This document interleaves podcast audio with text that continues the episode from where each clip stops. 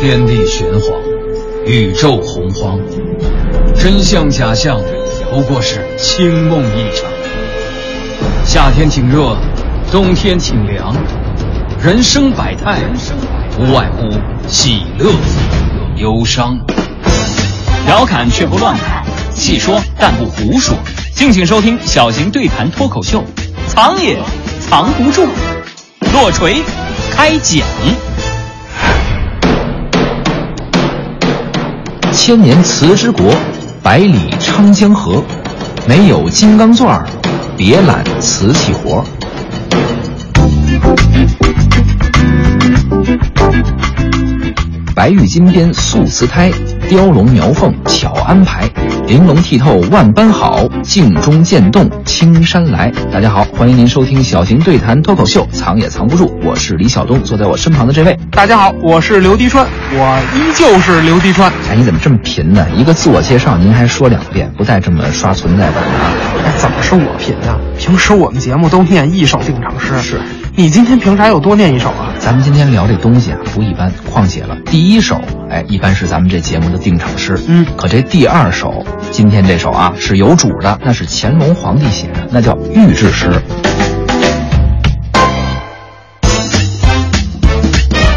历史也是知识，观点也有笑点。为啥没有金刚钻儿就别揽瓷器活？为啥残次品比正品还值钱？史上最高产的诗人，居然是位业余选手。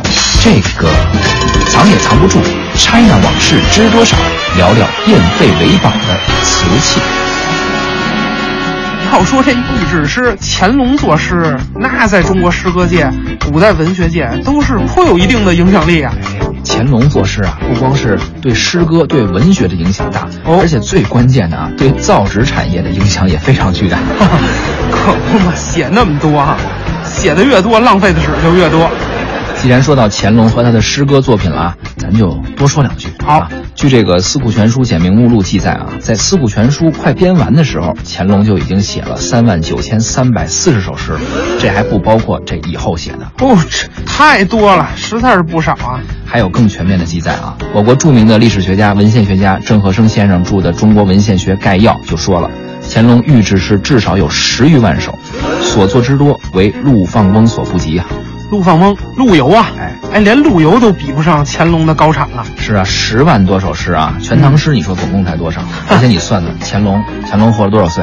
有记载啊，他是一七一一年到一七九九年，一共是活了八十八岁。就算他天才啊，八十八岁，其中八十年都用来写诗，十多万首诗，一年三百六十五天，你平均每天也得写三首诗哎呦，三首，了不得了不得！啊。你也是诗人，你一天能保证写几首啊？ 我顶多保证一天吃三顿饭。你谦虚了。所以说啊，这乾隆写诗，那是历代帝王里头，在整个中国历史里太多太多了。我听说啊，他陆陆续续的还是特别的好出个诗集什么的。对呀、御制诗初级、御制诗二级、御制诗三级，就是因为他写的太多了，所以咱后世啊，咱今天一说御制诗，基本上就约定俗成的指这个乾隆皇帝写的诗。不过可惜呀、写的虽然多，没一首没一句经典的留下来呀、哎，可真是浪费纸啊！哎，主要是他写的这水平吧，真是不敢恭维。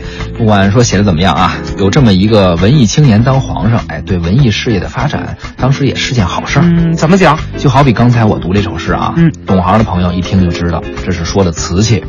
白玉金边素瓷胎，这是说材质好，烧造技艺。嗯第二句，雕龙描凤巧安排，哎，描写的是它上面的图案。哎，玲珑剔透万般好，镜中见动青山来，技艺高超，栩栩如生。可见乾隆爷有多喜欢陶瓷，为此还特意写了首诗。哎，这种文艺情怀那是可歌可泣的。是啊，说明乾隆啊，他真是太喜欢瓷器了。这诗人呀、你别管他写的好不好，嗯，他都爱写自己喜欢的东西。嗯乾隆喜欢瓷器，所以他才写这个瓷器。就跟你啊，你就爱写美女吗？嘿，这个你还真不了解我，你把那写字儿去了。嗨，合着就剩美女了，就爱美女。窈窕淑女，君子好逑，这有错吗？爱的不是那美人儿，爱的是爱情。就是因为啊，有我们这样懂得浪漫、懂得艺术的人，那才能有盛世。舍身我望全不归。盛世，光吃香的喝辣的就行吗？那得有艺术，得有美。那倒是真的。嗯，你再看康乾盛世啊，人民整体审美素质、素养都有所提高，人人都有一颗这个善于嗯审美的心，懂得欣赏美的心啊，这多好啊！可不嘛，刚才说乾隆皇帝赞美这瓷器，嗯啊，乾隆时期又正是瓷器的巅峰，可以想象这个时期的瓷器该有多美。那肯定的。咱们今天呢，就好好聊聊这个瓷器。好，康乾盛世的瓷器有多美啊？青花、粉彩，特别是这个洋彩，哎，也就是这珐琅彩啊，这么多瓷器的种类啊，这么多瓷器的器型，还有这瓷器上的画片儿，也就是瓷器上这些图案啊，嗯什么鸳鸯戏水啊等等很多。但这些啊都比较常见，太庸俗了。哦，那你给说看高雅 的。嗯，高雅的。哎，这样我也读一首古诗吧，我是特别喜欢。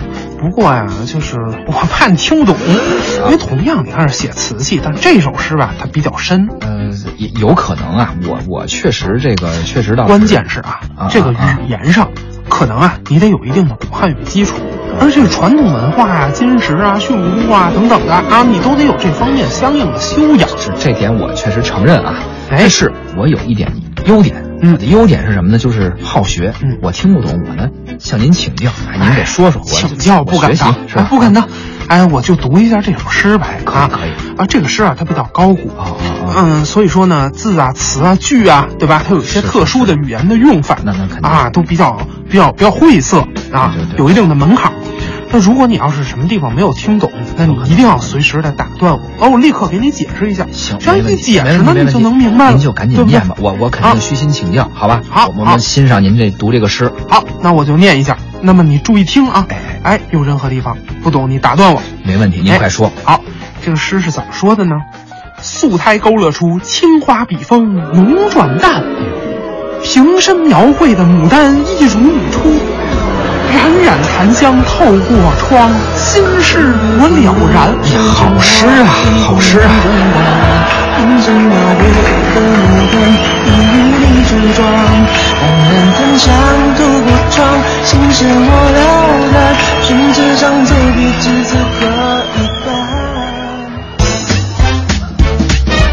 历史也是知识，观点也有笑点。为啥没有金刚钻儿就别揽瓷器活？为啥残次品比正品还值钱？史上最高产的诗人，居然是位业余选手，这个藏也藏不住。China 往事知多少？聊聊变废为宝的瓷器。我们说中国是瓷器的故乡，瓷器是中国的文化符号。对，从世界角度来看，连瓷器的英文的拼写啊，嗯也是 China，跟咱中国的英文拼写一样，只是开头那个字母 C 的大小写不一样而已。所以说，瓷器可以说是中国的文化符号，确实很贴切。哎，咱们岛屿里说呀，China 往事，也就是瓷器的往事。故事呢，最高潮的，咱还得说乾隆时期。康乾盛世嘛，文化繁荣啊，对我们说呀，呃，清乾隆年间是中国陶瓷史的巅峰，这是从陶瓷的造型啊、器型、呃、纹饰啊、画片儿，还有材料啊等等，从这些技术层面和工艺层面上来看。不过呢，在审美上，这些年啊，我们越来越觉着，哎呀，这又是中国瓷器乃至于中国整个古代工艺品走向衰落的一个标志性的拐点。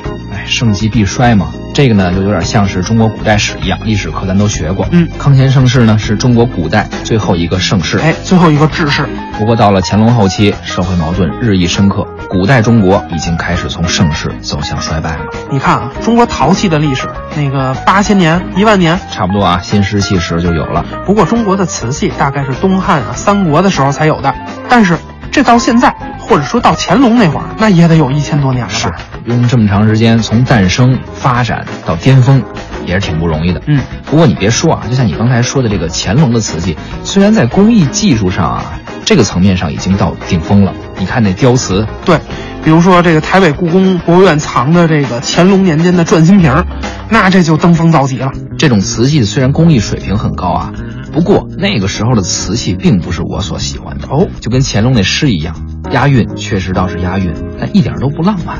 哎，那你喜欢什么时候的？不瞒你说啊，其实我还挺喜欢宋朝的。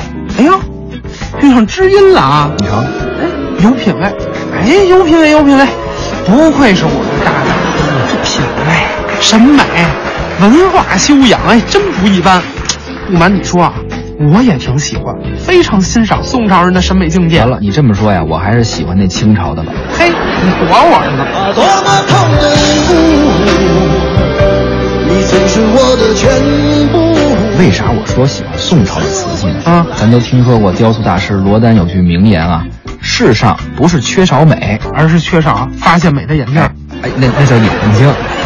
其实我一直觉得呀、这句话罗丹估计是抄宋代人的，但是呢，我也一直没找到证据。也许是英雄所见略同，历史又一次不谋而合了。嗨，为什么要说这句话呢？因为我觉得这个宋代人呀、最先发现了瓷器不一样的美。怎么讲？宋代瓷器圈里有个故事，有一种残次品卖的比正品还贵。呃，残次品那就是烧坏的瓷器呗，那能卖的比好瓷器还贵？对呀、那怎么回事啊？我们平时用瓷器都知道啊，瓷器跟陶器不一样，嗯瓷器表面有一层光，而且摸起来很滑。釉面啊，对，釉面，简单的说就是在瓷器的这个瓷坯上刷一层釉，然后呢进窑烧，出来就有这层釉面了。嗯哥窑你知道吧？嗯，这釉面就很有特点，它这个釉面底色是淡黄色的，上面有裂纹。哎，俗称金丝铁线，而这个金丝铁线最早是怎么出现并被发现的呢？有这么一个民间传说。咱们都知道，宋朝五大名窑：钧窑、汝窑、官窑、定窑、哥窑。这金丝铁线最早就出现在其中的哥窑。嗯，北宋年间，浙江龙泉市有兄弟二人都是烧瓷窑的，周围老百姓呢称哥哥烧的这个窑叫哥窑，弟弟这个就叫弟窑。哥哥烧窑兢兢业业，一丝不苟啊，弟弟烧窑就爱投机取巧。后来哥窑又被皇室选为了御窑，产品价值高，销量大。弟弟的产品呢，就只能在民间销售，收入呢很不尽如人意。哎，我听出来了，虽然是亲哥俩，不过同行是冤家，这哥俩是要互撕的节奏啊！有一天呀、哥哥正烧窑呢，突然神色慌张，快步跑出了门。哟，嫂子来电话了，你这故事里非得有女的呀？哎，没姑娘谁听啊？急急忙忙肯定是遇到着急事儿了，总得找人给看着点他这窑吧。嗯找谁呢？找个信得过的吧。弟弟自然把他弟弟喊过来了。喊过来干嘛呀？添柴火？不光是添柴火呀，就说那会儿这烧窑啊，搁现在说得烧到一千四百度，烧到温度以后呢，就关火，然后等让那个窑里边自然冷却，彻底冷却的跟常温一样了，才能打开窑门。哎呦，这么复杂呀？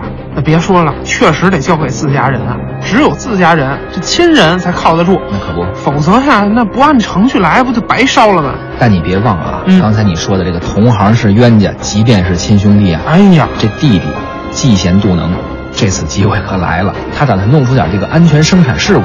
等到这窑烧到一千四百度的时候，本该是自然冷却的时候，嗯他突然打开了这个窑门，你猜怎么着？啊烫死了，是炸死了。弟弟被炸死了。人倒没事儿啊，是这窑里边的瓷器釉面炸了，因为这胎体嗯高岭土做的，它和这个釉面遇冷收缩的速度和系数不一样。哦这个问题很专业啊，涉及到什么物理、化学很多领域，很复杂。具体呢我就不介绍了，因为这介绍了大家肯定也都理解不了。嘿，说的就跟你真理解似的，我要都理解了，跟你这耍贫嘴啊。您就直接说结果吧。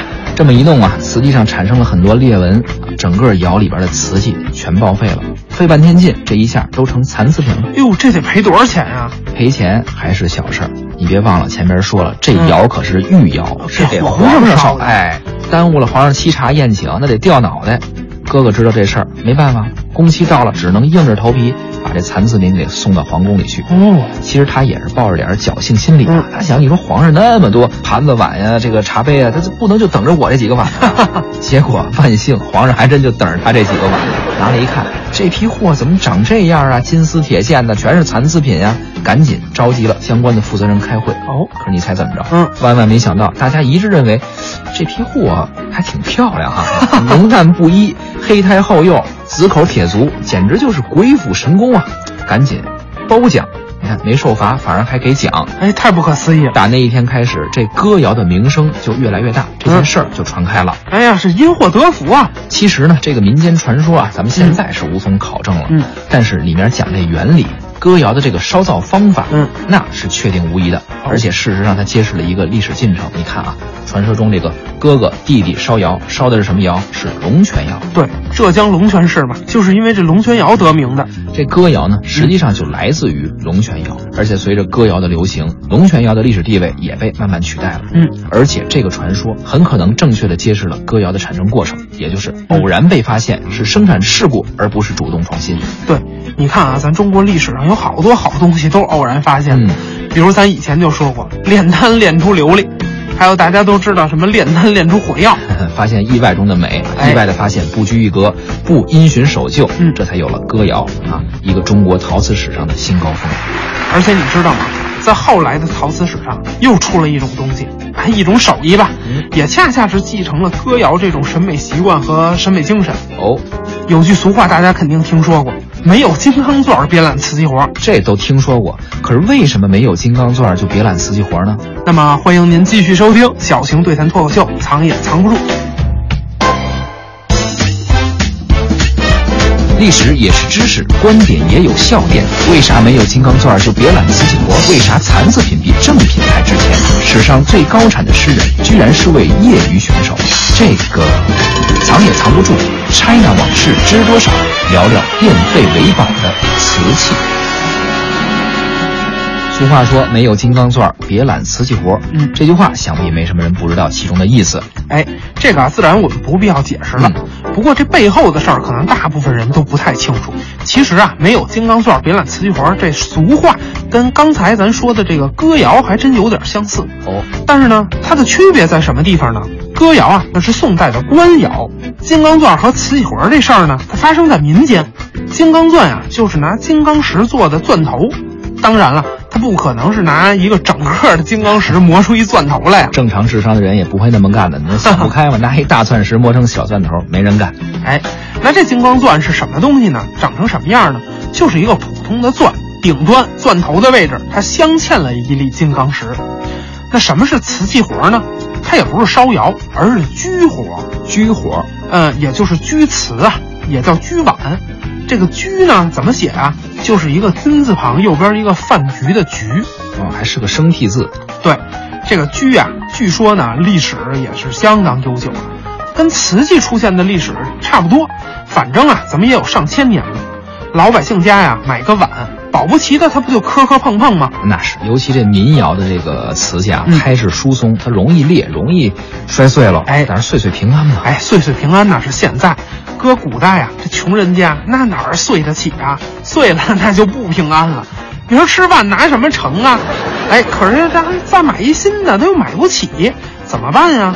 修复一下吧。啊，这个居火、瓷器活，实际说的就是瓷器修复。呃，也可以这么理解。不过呀，居火跟现在咱们说的瓷器修复、陶瓷类的文物的修复啊，截然不同。现在我们是拿胶粘，对那古代不是啊。古代一则是没有合适粘陶瓷的这个胶，再则呀，胶粘完了的瓷器，它既不实用，容易再裂开，而且还不美观。嗯那居活儿怎么做的呢？简单说啊，就是说在断痕的两边儿各打几个小眼儿，然后呢用细细的铜丝穿过去，就跟现在咱缝衣服一样啊，把这个瓷器给缝上。最后呢，再用融化了的铜水儿把那个用金刚钻儿打出来的这个眼儿给堵上。嗯嗯，明白了。瓷器虽然容易被打碎，嗯，但是呢，你要给它打个洞，特别是这种小洞、小眼儿，对还确实真是不容易，必须得有好钻头。嗯所以说呀，没有金刚钻，别揽瓷器活，就打这儿来的。对，您要是拿个装修大墙用的那冲锋钻， 那您就千万别揽瓷器活儿了。但凡能买得起冲锋钻，谁还用得着去做这瓷器活儿啊？自己买一碗不得了吗？而且古代哪有这些呀？哎，就算是有啊，这东西还真没有手艺值钱。别说冲锋钻，您就是金刚钻，也没有好的瓷器活儿值钱。嗯，这居活啊，本质上就是居瓷，但民间也叫居碗啊，因为老百姓家里啊，也就是居个碗，摔碎了舍不得买新的，算了，修修去吧，那所以就居个碗。居碗这是居活里的粗活，但这居活它还有细活呢。你看，像晚清、八旗子弟、提笼架鸟的那些人，他有些人玩紫砂，就是茶壶。对，那紫砂壶要是不小心给弄碎了，怎么办呢？那也得锯。高手啊，民间的高手怎么做的呢？人家就不用铜了，用金和银，而且但凡是打眼儿的地方，就连这个断裂的那个走向，连着这个走向，人家给你做出一朵梅花儿，一枝梅花儿，或者啊，给你掬出好几个、好几朵桃花来。金梅花、银桃花，不仅把这茶壶修好了，还美化了。嗯这这身价那不降反得升啊！当然啦，到了民国的时候啊，居这个工艺蔚然成风，登峰造极了已经。那出现一什么现象呢？咱现在都不可理解。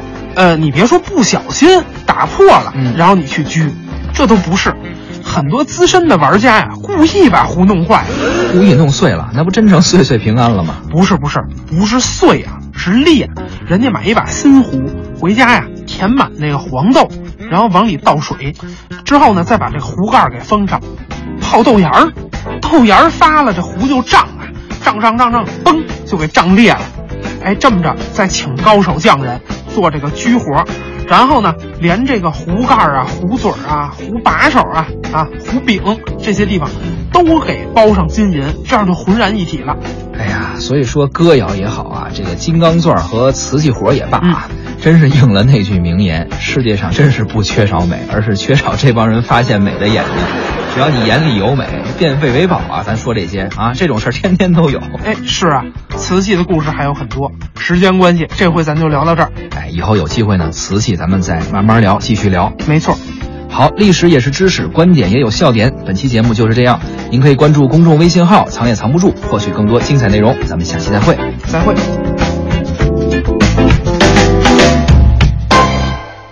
哎，我问你，你对诗歌这么有研究，你说乾隆写了这么多诗歌，虽然都一般吧，嗯或者说没有太出名的吧，嗯，但是你说后世流传的，好歹能有那么一两首他拿得出手的吧？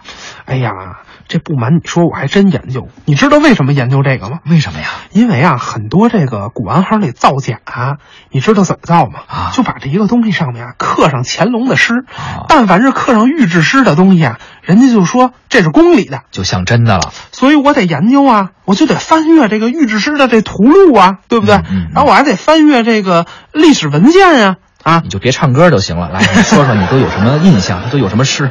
哎，这样，那你既然说了，我就回忆一下吧。哎，想想，哎，有这么一首诗，用词好像是有点生僻，语法啊也有点复杂，看似是信手拈来啊，实则是浪漫主义色彩颇浓。